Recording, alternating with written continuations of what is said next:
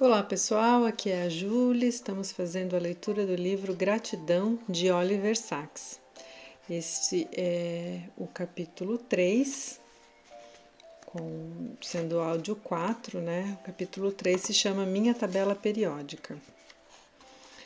Aguardo com ansiedade, quase com sofreguidão, a chegada semanal de revistas como a Nature ou a Science e vou logo para os artigos sobre ciências físicas, e não como talvez devesse para os de biologia e medicina. Foram as ciências físicas que me proporcionaram o primeiro encantamento de menino. Em um número recente da Nature, há um artigo empolgante do físico Frank Wilk, ganhador do Prêmio Nobel, sobre um novo modo de calcular as massas de nêutrons e prótons que diferem ligeiramente.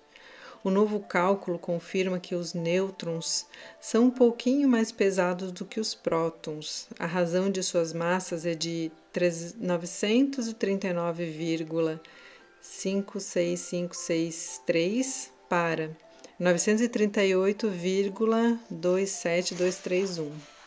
Uma discrepância ínfima Alguém poderia pensar, mas se fosse diferente, o universo como o conhecemos nunca poderia ser, eh, ter se desenvolvido. A capacidade de efetuar esse cálculo, escreveu o Dr. Wilke, nos, nos anima a predizer um futuro no qual a física nuclear atingirá o nível de precisão e versatilidade que a física atômica já atingiu. Uma revolução que eu, infelizmente, não verei. Francis Crick estava convencido de que o problema difícil, que é compreender o cérebro, é, como o cérebro origina consciência, seria resolvido até 2030. Você verá, ele vivia dizendo a Ralph é, Siegel, meu amigo neurologista. E talvez você também, Oliver, se chegar à minha idade. Crick viveu 88 anos, trabalhando e pensando sobre a consciência até o fim. Ralph morreu prematuramente, com 52 anos, e agora eu, aos 82, tenho uma doença terminal. Devo dizer que não me preocupo demais com o problema difícil da consciência. Aliás, não vejo como um problema, mas me entristeço porque não conhecerei a nova física nuclear conjeturada pelo Wilke, nem uma infinidade de outras descobertas nas ciências físicas e biológicas. Algumas semanas atrás, no campo, longe das luzes da cidade, vi o céu inteiro polvilhado de estrelas. Palavras de Milton. Eu imaginava que só seria possível ver um céu assim em platôs altos e áridos como o da, do Atacama, no Chile, onde ficam alguns dos telescópios mais potentes do mundo. Foi esse esplendor celeste que de súbito me fez perceber o pouco tempo, a curta vida que me resta. Minha ideia de beleza celeste, de eternidade, ficou inesperavelmente inseparavelmente mesclada a uma ideia de transitoriedade e de morte. Falei para os meus amigos Kate e Ellen. Gostaria de ver de novo um céu como esse quando estiver morrendo. Levaremos você para fora, eles disseram. Encontro consolo desde, desde que escrevi em fevereiro sobre meu câncer metastático nas centenas de cartas que recebo, nas expressões de amor e apreço e no sentimento de que, apesar de tudo, eu talvez tenha tido uma vida boa e útil.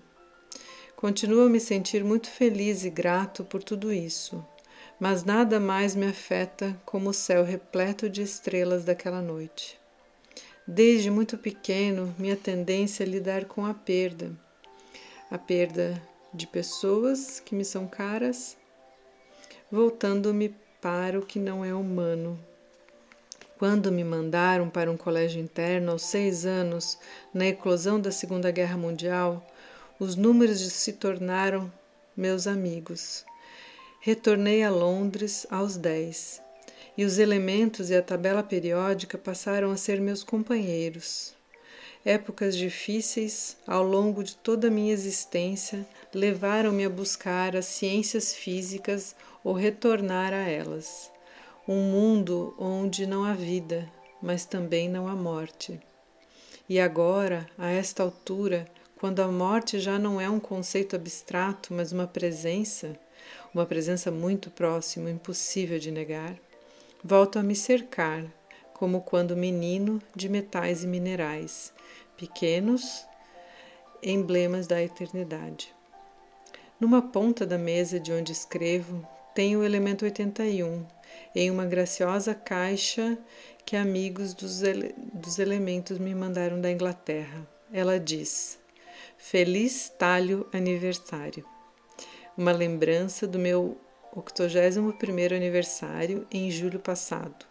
Depois vem um reino dedicado ao chumbo, ao chumbo, elemento 82, para o meu 82º aniversário, celebrado no começo deste mês. Também é uma caixinha de chumbo contendo o elemento 90, tório, o cristalino tório, belo como diamante e obviamente radioativo, daí a caixa de chumbo. No começo do ano, semanas antes de eu saber que tinha câncer, eu me sentia até bem, apesar de ter parte do fígado tomado por metástases. Quando o câncer no fígado foi tratado em fevereiro, com uma injeção de minúsculos glóbulos nas artérias hepáticas, um procedimento chamado embolização, me senti péssimo durante as duas primeiras semanas, mas depois melhorei, carregado de energia física e mental.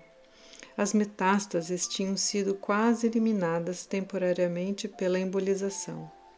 Deram-me assim não uma remissão, mas uma intermissão um tempo para aprofundar amizades, ver pacientes, escrever e viajar de volta ao meu país natal, a Inglaterra. Nesse período, as pessoas mal conseguiam acreditar que eu tinha uma doença terminal e eu mesmo possível, podia facilmente me esquecer disso. A sensação de saúde e energia começou a declinar de maio para junho, mas pude celebrar com classe o meu 82º aniversário. Alden dizia que uma pessoa sempre deve comemorar seu aniversário, não importa como se sinta. Mas agora tenho um pouco de náusea e perda de apetite, calafrios de dia, suores à noite e, sobretudo, um cansaço generalizado, com exaustão súbita quando exagero. Continuo a nadar diariamente, só que mais devagar, pois começo a me sentir sem fôlego. Antes dava para negar, mas agora sei que estou doente. Uma tomografia em 7 de julho confirmou que as metástases não só tornaram a crescer no fígado, mas também se disseminaram para fora dele. Comecei um novo tipo de tratamento, imunoterapia, na semana passada. Não deixa de ter seus riscos, mas espero que me dê mais alguns bons meses. Porém, antes de iniciar esse tratamento, eu quis me divertir um pouco uma viagem à Carolina do Norte para ver o maravilhoso centro de pesquisas com lêmures da Universidade Duke. Os lêmures se situam próximos do tronco ancestral do qual brotaram todos os primatas, e me alegra pensar que um dos meus ancestrais há 500 milhões de anos era uma criaturinha arborícola não muito diferente dos lêmures atuais.